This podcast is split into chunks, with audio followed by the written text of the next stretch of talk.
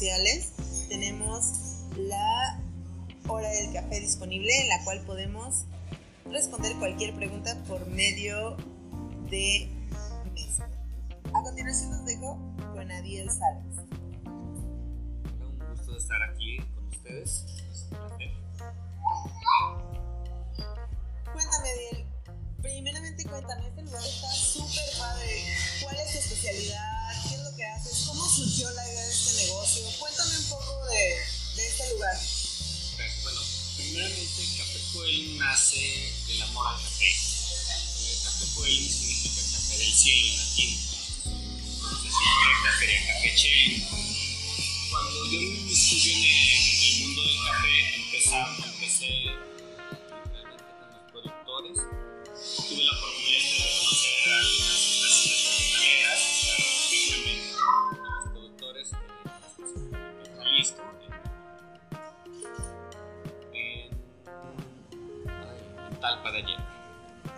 Talpa y ya de ahí toda la zona, Talpa, Mascotas, San Sebastián del Oeste, hay muchos cafetales, de ahí hasta la parte de, de Nayarit.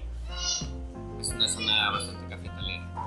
Entonces yo empiezo a, a ver lo que es la plantita, lo que es el proceso del, del cuidado, de la cosecha, eh, lo que es el café lavado, el café natural, el café oro, los diferentes procesos, ya para, así desde que se cosecha el café hasta que llega a la taza. Ya cuando estuve con, estas personas que, aprendí el, el proceso, eh, empecé a tostar con, coincidencias de la vida. Un amigo de, de, de la Ciudad de México me invitó a, un curso de, de tueste, que es un maestro tostador. Me dijo, oye, es que me falta gente este, que me ayude en el staff, ¿qué onda? ¿Te animas? Dije, Simón, ¿cómo no? Con mucho gusto. Este, llego a la Ciudad de México y empieza el curso de tostado y pues, prácticamente lo, lo tomé. Eh, después de una semana yo ya estaba tostando con él, me quedé un poco extra ahí en la Ciudad de México, estábamos tostando y nos hallamos muy bien y yo me hallé no más, más de lo que esperaba con las tostadoras y a mí el proceso de la tostión y de ahí ahora sí, ¿qué café o qué tueste vamos a bajar a taza?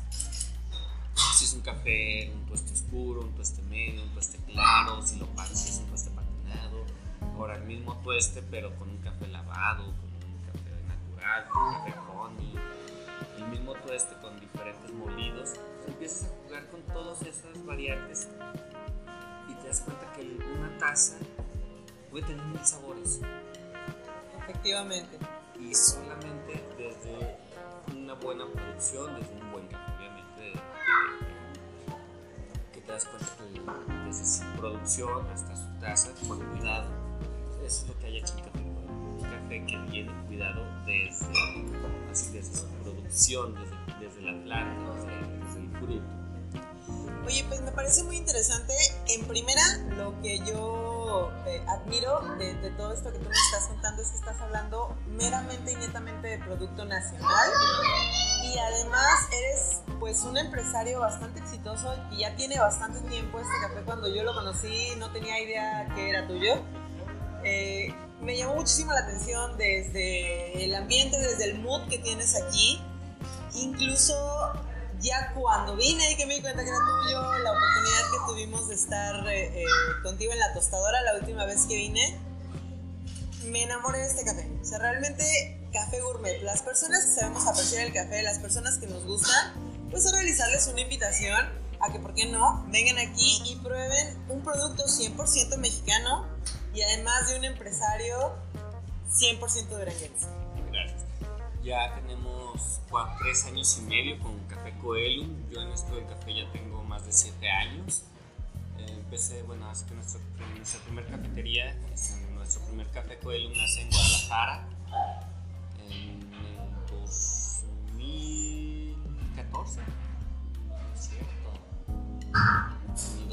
2003 nace Coilumen en Guadalajara, dos años después llegamos aquí a, a Durango, en el 15 empezamos y un poquito antes en, en la Tastión en, en, en, la Ciudad de México.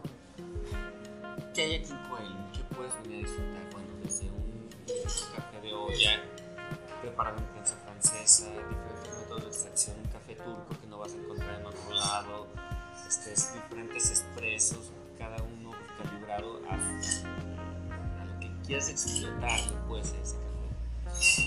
Eh, yo siempre le digo, por favor, prueben la prensa, permítanse, porque con la prensa vamos a descubrir otras notas que a lo mejor en el expreso no, o con un americano, o un expreso americano, o con otro método de extracción no vas a sacar.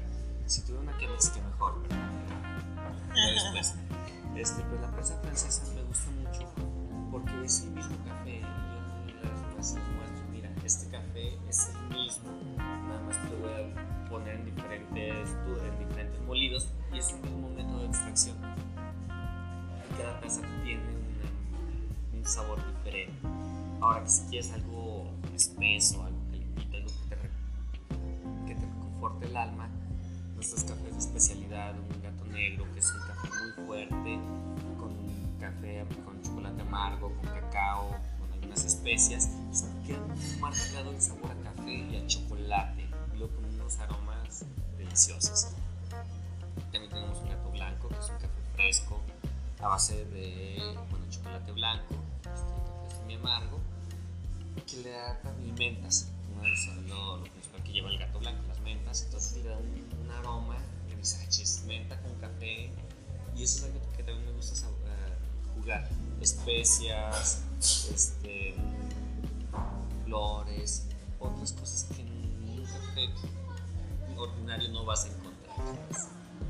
Claro, yo creo que eso es lo que ha marcado hasta ahorita esta, esta parte primeramente que es artesanal.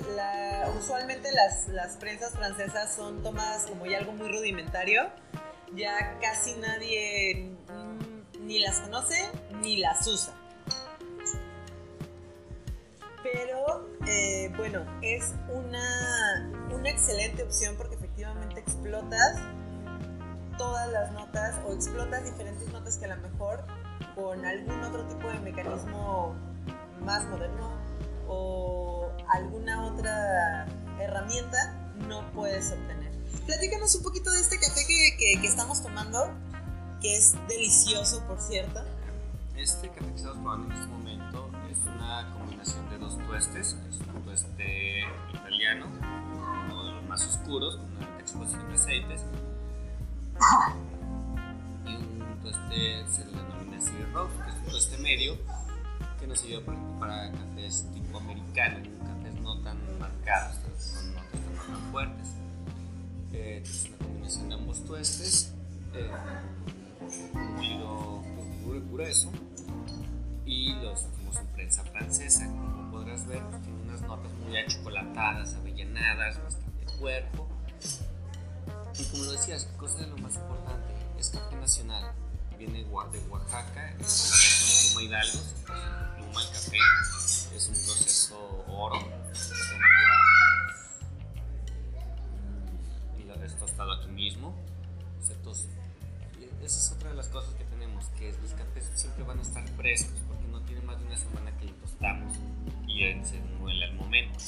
Pues tienes esa, esa ventaja, que siempre va a estar el café fresco. Como te decía, bueno, es un café 100% arábigo, es la planta de arábiga. Y ya como lo podrás ver ya en taza, pareciera que el, el aroma en, en grano no es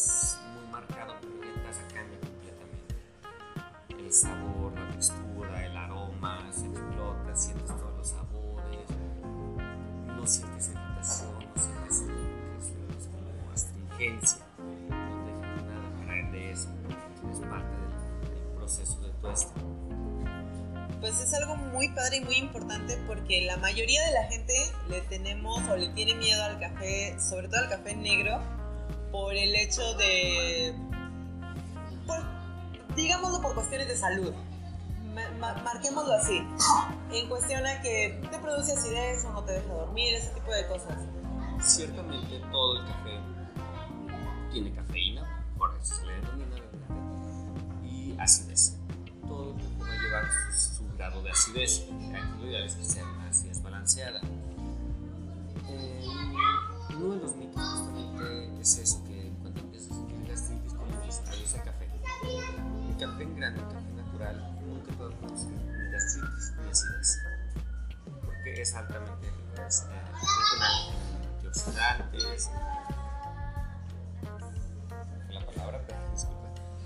Este, lo que en, en, este caso va a hacer que te enfermes, que te hagas gastritis o colitis, es en primer lugar el café soluble. Para hacerlo soluble es una combinación de semillas que llevan todo menos café.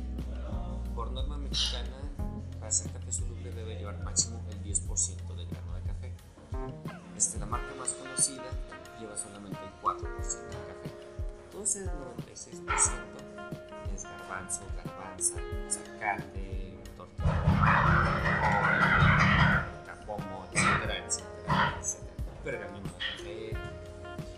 Todo eso lo, todo esto lo muelen, lo meten colorantes. Es lo que te venden como Nescafé. Y que para acabar de crear también es más caro que el café. De hecho, y además no tenemos esa, ese gusto de poder disfrutar un café en, ahora sí que en todo su esplendor.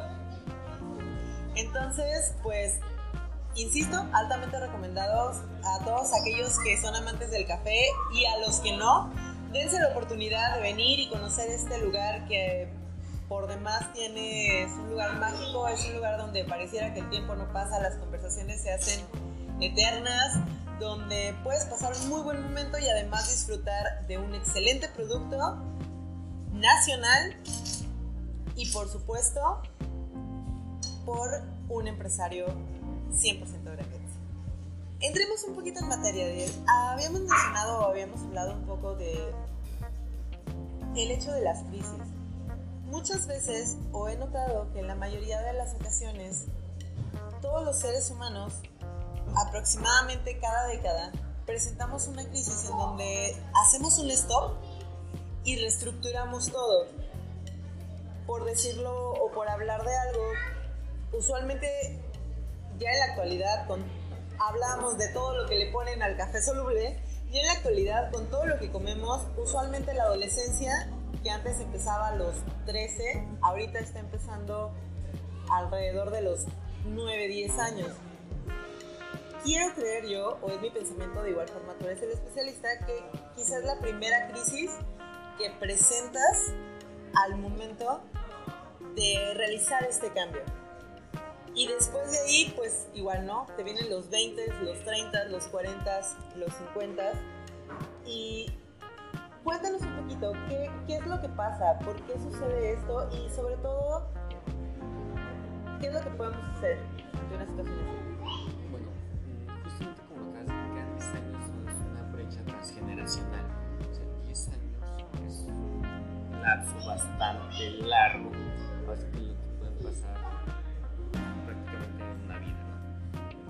Claro. Lo que no nos enseña, eh, no, educación emocional que muestre que justamente cuando pasa este lapso, no estamos listos estamos listos cuando nos damos cuenta de los, de los ciclos. Cada 10 años, cada 7 años, cada 5 años, o cada vez que terminamos, por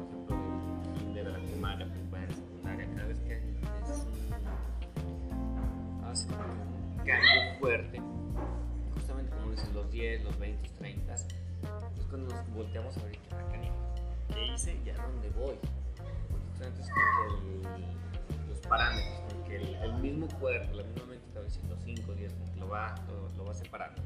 Entonces, en esas brechas generacionales, mm, primero es ver de dónde vengo y generalmente cuando vemos de dónde venimos y que en ese lapso no cumplimos las metas que nos habíamos fijado, hay frustración y empieza una sacrificios, porque en todo este tiempo no pude lograr lo que me había propuesto. Entonces, ¿qué voy a hacer? Y empecé la crisis para ver qué voy a hacer. Ahora, de ahí parte de lo que hice, ahora, ¿qué voy a hacer? Y empiezo a hacer mi lista de propósitos en mi casa. Voy a bajar de peso, voy a encontrar otro trabajo, voy a comprar un carro, voy a tener casa, bla, bla, bla, bla. Y resulta que postergamos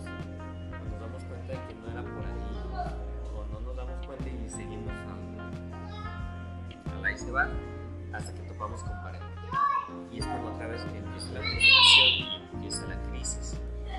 Conforme vamos avanzando, las crisis eh, van cambiando hasta que dependiendo al, al momento actualmente, eh, lo que estamos viviendo es que las brechas transgeneracionales están muy dispersas muy conectadas. ¿Qué es esto? Los jóvenes de 20 años, años, no nos juntábamos con gente de 40, decíamos, no manches, qué, qué, qué, diferencia de edad, ¿no? Y actualmente ves a niños, niños, niñas, mucho más mayor, conviviendo, coexistiendo y superando las crisis de ambos. Ya la, las brechas generacionales en, en cierta forma se rompen por el contacto, por las redes, por diferentes causas, pero al mismo tiempo que se acercan, se alejan, porque lo que estaban haciendo las personas, bueno, lo que hacen las personas que actualmente tienen 40 años, hace, digamos, 20 años, que actualmente tienen 60, no son las mismas actividades, son los cambios generacionales, lo que digamos nos corresponde a cada quien como generación. Lo que decías de las crisis, las crisis justamente vienen en eso, nos damos cuenta que no avanzamos o que no avanzamos o que hacia donde íbamos ya no nos está gustando. Entonces te empiezas a replantear todo eso y haces un cambio. Eh, por ejemplo, mis congéneres, muchos hombres, cuando llegan a los 40 hasta que es la, la crisis de los 40. La famosísima empiezan- crisis de los 40 se donde... empiezan a sentir viejos y ¿qué es lo que hacen? Empiezan a comportarse como adolescentes. Cargar un auto deportivo, una moto, empezar a antro, El gimnasio, el corte del cabello. Generalmente las mujeres tenemos una crisis fuerte en los 30, porque es cuando empiezan a ver la madurez de la mujer, porque ya va cambiando, porque hay una madurez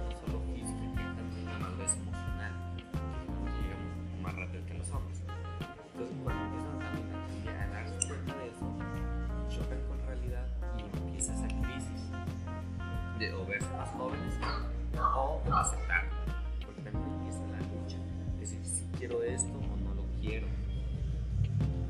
Entonces las crisis sí son muy comunes.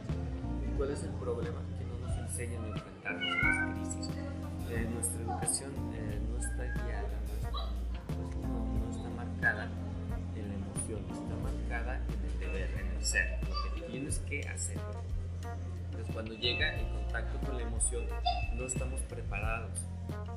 Y al no estar preparados, entramos en confusión y después de la confusión, Viene la crisis. Digamos entonces que de cierta forma también la presión de la sociedad, el hecho de lo que te va marcando como la listita, ¿no? De, de- sales de la primaria, entras a la secundaria, de la secundaria a la preparatoria, de la preparatoria a la universidad y luego te casas y luego para la novia y luego para cuando te casas y luego para cuando el hijo y luego para cuando el otro y para cuando la casa. ¿Esto también nos afecta como tal? cuando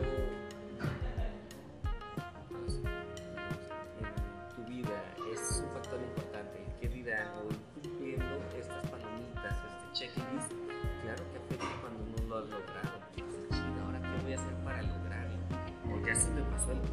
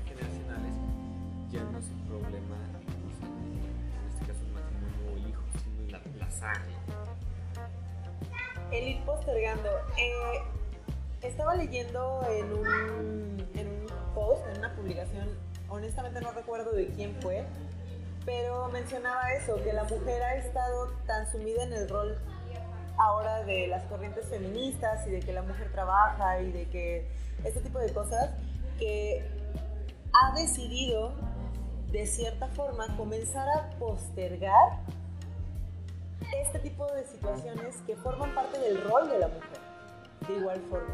¿Por qué? Porque de una u otra forma estábamos acostumbrados, generaciones anteriores, a que el rol de la mujer era estar en su casa, cuidar de sus hijos, cuidar de su esposo, este tipo de cosas, y empiezan a generar un rol diferente.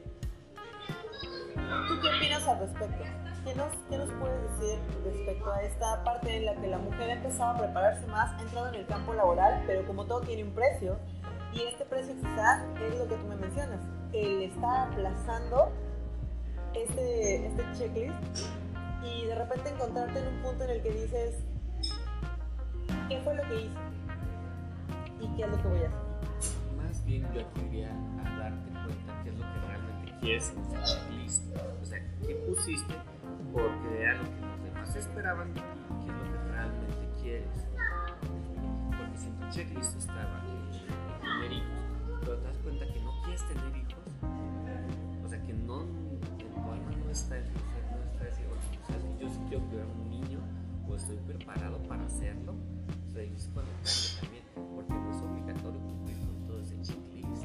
Ah, claro que no, es algo que impone la sociedad como tal, pero de cierta forma únicamente nos proporciona como que presión social para realizarlo, pero no quiere decir que tenga que ser así, a final de cuentas somos individuos y como tal somos individuales.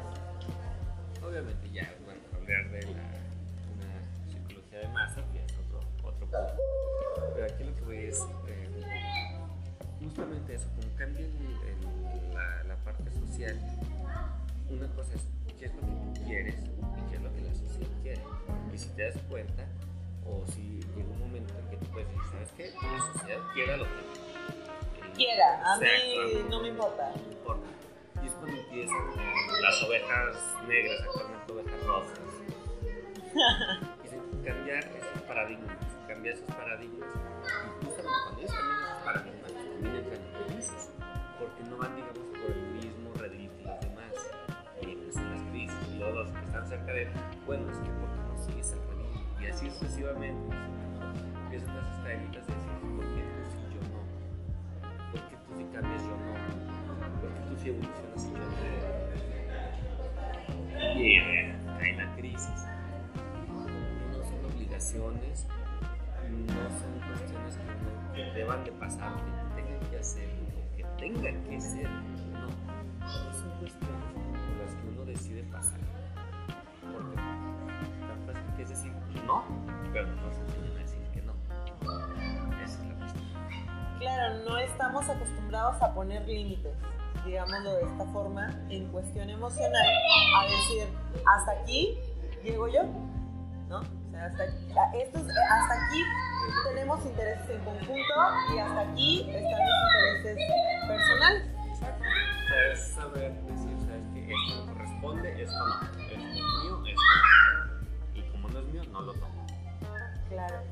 Ahora, ¿cómo, ¿cómo podemos detectar o cómo podemos diferenciar entre una crisis y realmente estar en un problema, llámese depresión, llámese distimia, llámese X? Bueno, ahora sí, la crisis es un síntoma. Puede ser síntoma de ansiedad, depresivo, etc. O de otro Ahora sí que el término crisis está considerado, lo empleamos a diestra y siniestra. Y generalmente cuando decimos "Es que estamos en crisis, es que no sé qué tengo, me siento en crisis, es cuando falta hacer contacto con la emoción. Digo, estoy en crisis porque no sé ponerle nombre a esa emoción que traigo atorada. Entonces me conflictúo. Si tú pones nombre a esa emoción, va a dejar de ser una crisis porque vas a enfrentarla con la emoción correcta. Pero como no tenemos esa educación emocional, no le podemos poner un nombre. Porque a veces sientes mucho coraje, mucha ira. Pero como a muchos nos enseñaron de que es algo que no debes de sentir o que no debes de mostrar a los demás,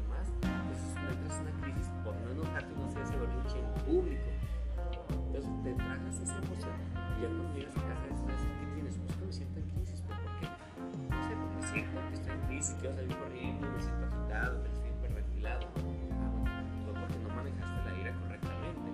Que en su momento puedes haber dicho, o sea, es que estoy muy enojada, tomo esquina, me voy a un lado, espérame tantito, lo que sea. Y se vale estar enojado, o se vale sentir enojo, frustración, tristeza, alegría.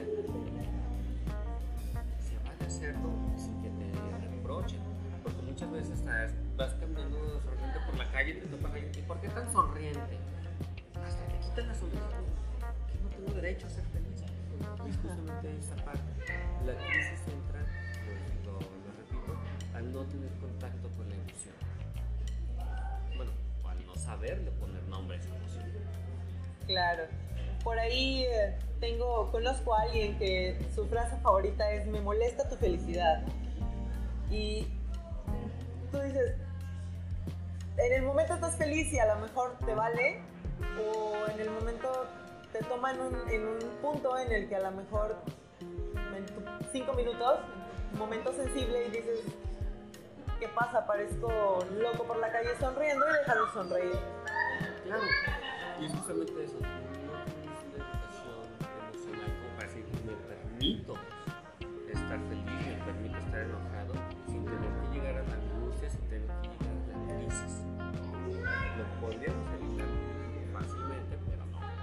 Nos gusta complicarnos la existencia.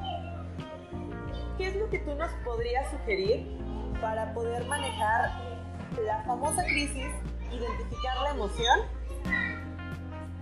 y digamos que canalizarla de alguna forma correcta, sin hacerle daño a nadie, claro está, porque si tienes ira, pues la forma más fácil de sacar tu ira es ir a agarrarte a moquetazos a quien te hizo enojar, ¿no? Pero no es lo correcto. Fácil siempre va a ser la violencia. y no. Así es. La mejor forma para aprender a sentir, aprender a darle ese nombre a nuestras emociones, llevar un proceso terapéutico.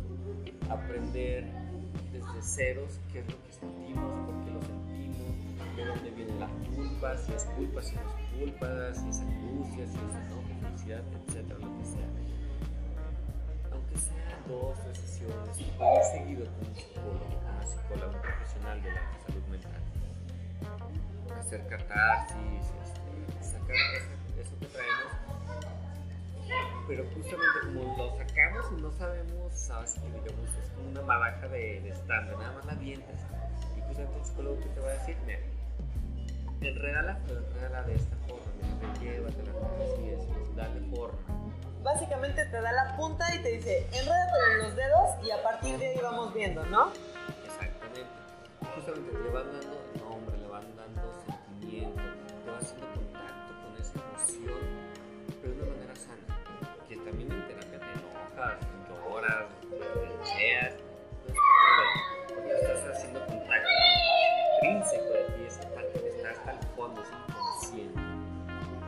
Se habla mucho, o bueno, yo, yo en lo personal no tengo ningún problema con la terapia, de hecho creo que he estado en terapia relativamente continua desde que tengo 6 años hasta la fecha.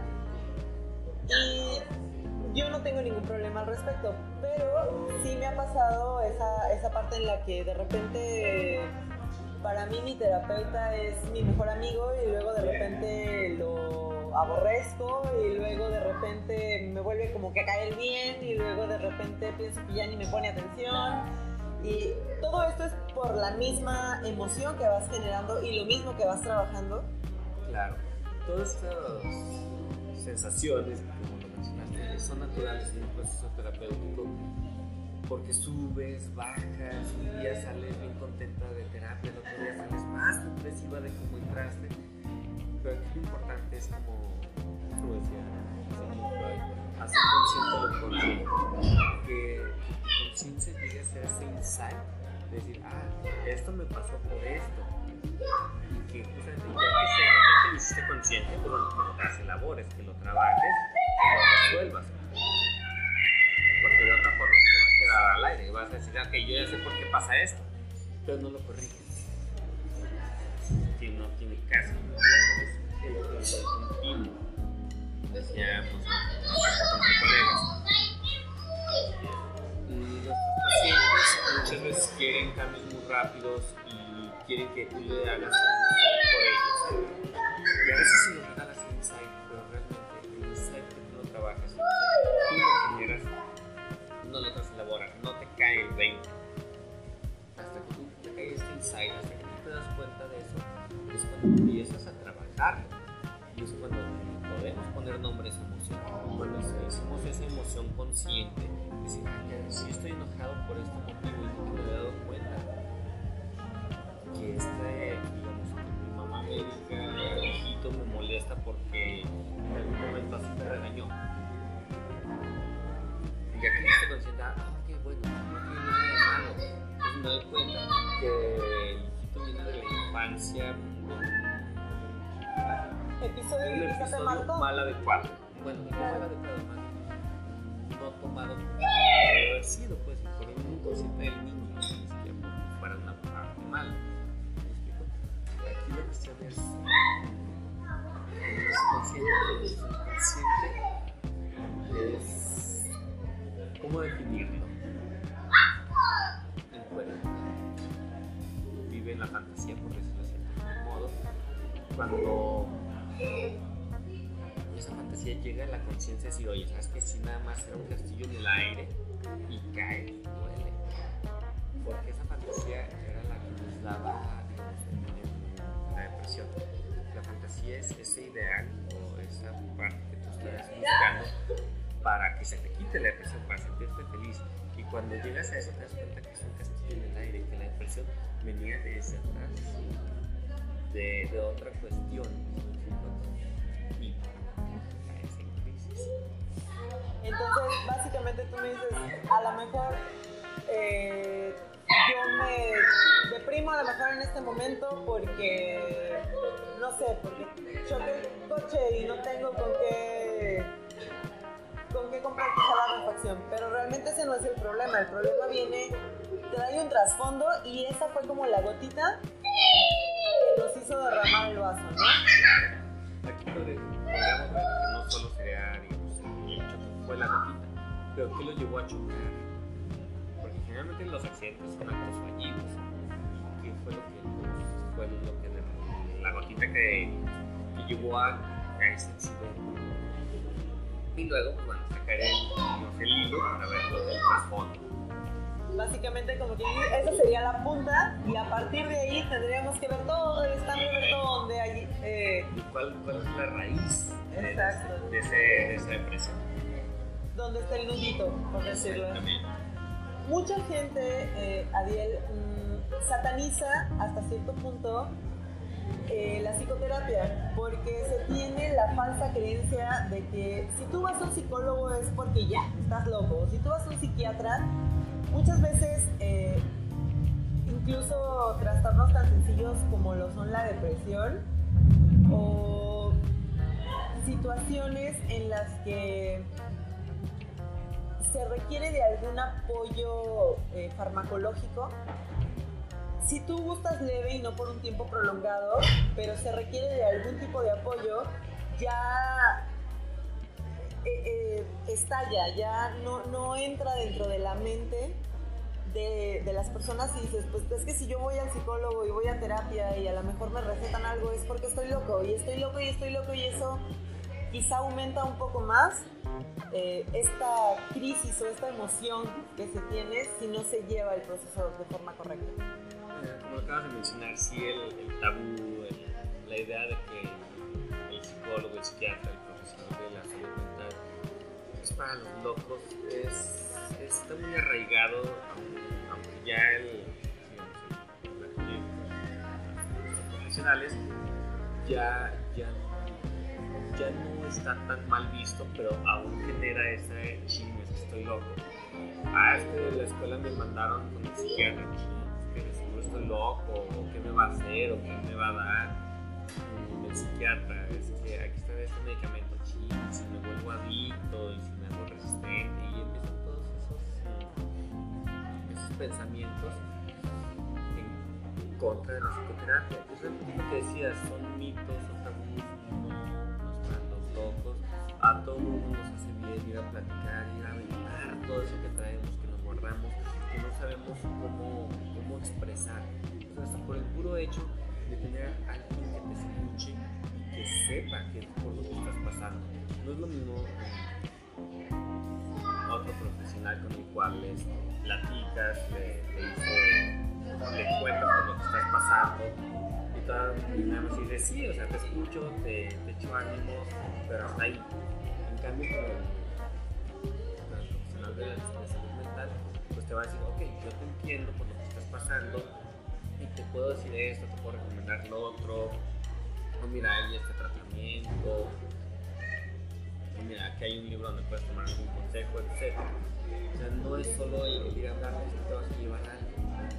La terapia siempre salimos de algo que nos enseña, algo que nos deja un aprendizaje y que efectivamente nos va a ayudar a solucionar problemas. Y esa es otra de las cosas que, que vamos a ver esto que nos vamos a llevar, esto que nos va a ayudar a salir de la depresión, no lo vamos a conseguir en una sesión. Y estamos acostumbrados en el área médica, queremos soluciones rápidas, que con una pastillita nos curemos. Y no, tenemos que cambiar toda la emoción, que es un trabajo interno bastante duro para salir, digamos, de una depresión, de un trastorno ansiedad generalizado. Y probablemente sea necesaria la medicación. Si eso sí es fuerte,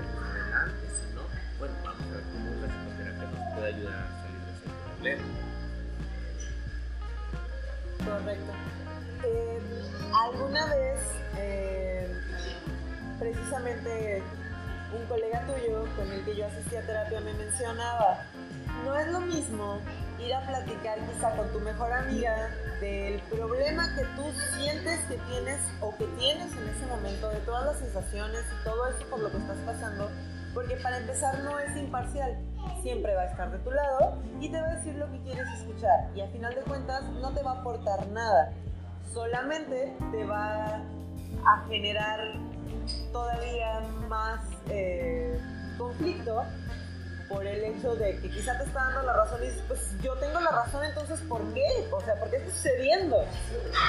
Justamente es porque esa amiga, ese amigo, no tiene el conocimiento previo. Y como decía, está ese sesgo donde dice, no, tú eres mi amigo, yo estoy de tu parte. Pero también está la parte donde yo soy también digo, la estás regando.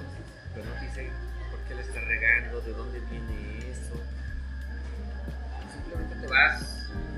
pues como llegaste o a lo mejor y sí sacaste eso que traías, pero no le ganaste nada.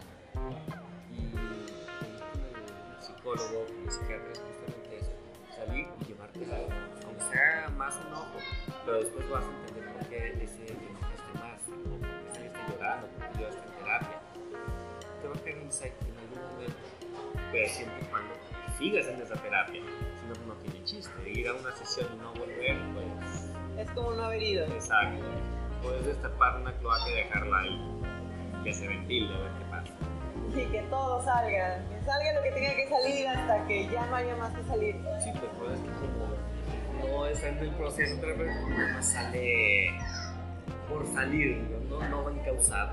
Exacto, es lo que te decía, ¿no? A lo mejor si tú sientes mucha ira, pues la forma más fácil pues es ir a, a, a- a violentarte a quien, a quien te generó esa ira, pero no es la forma correcta de realizarlo. Y eso es lo que pasa cuando empezamos un proceso de psicoterapia y no lo terminamos. Te vas con la cloaca abierta. eh, Simplemente aventar todo lo que tienes. Y lo veo muy seguido, personas que no, que a lo mejor no sabes por qué están peleando, por qué buscan pelea. En cuanto tienen una sustancia externa a su cuerpo, empiezan a pelear, empiezan a buscar sacar esa ira. Pero ¿de dónde viene? Y a veces ni siquiera saben por qué sienten tanto coraje, por qué están enojados con la vida, con los prójimos, con lo que va a pasar. Ni cuenta se dan. Y otra pregunta, Adil. ¿Cuándo tú como profesional consideras que es el momento más oportuno, digo, eh, se ha estado lanzando últimamente una campaña muy fuerte en contra del suicidio porque se están hablando de cifras alarmantes y de situaciones eh, ya el 90%, si no es que el 100% de la población mundial padecemos de estrés de algún tipo. Eh, tenemos trastornos de sueño que ya también son extremadamente comunes, eh, adicciones a, sustancias desde el tabaco, hablando de alcohol, de, de cosas, sí,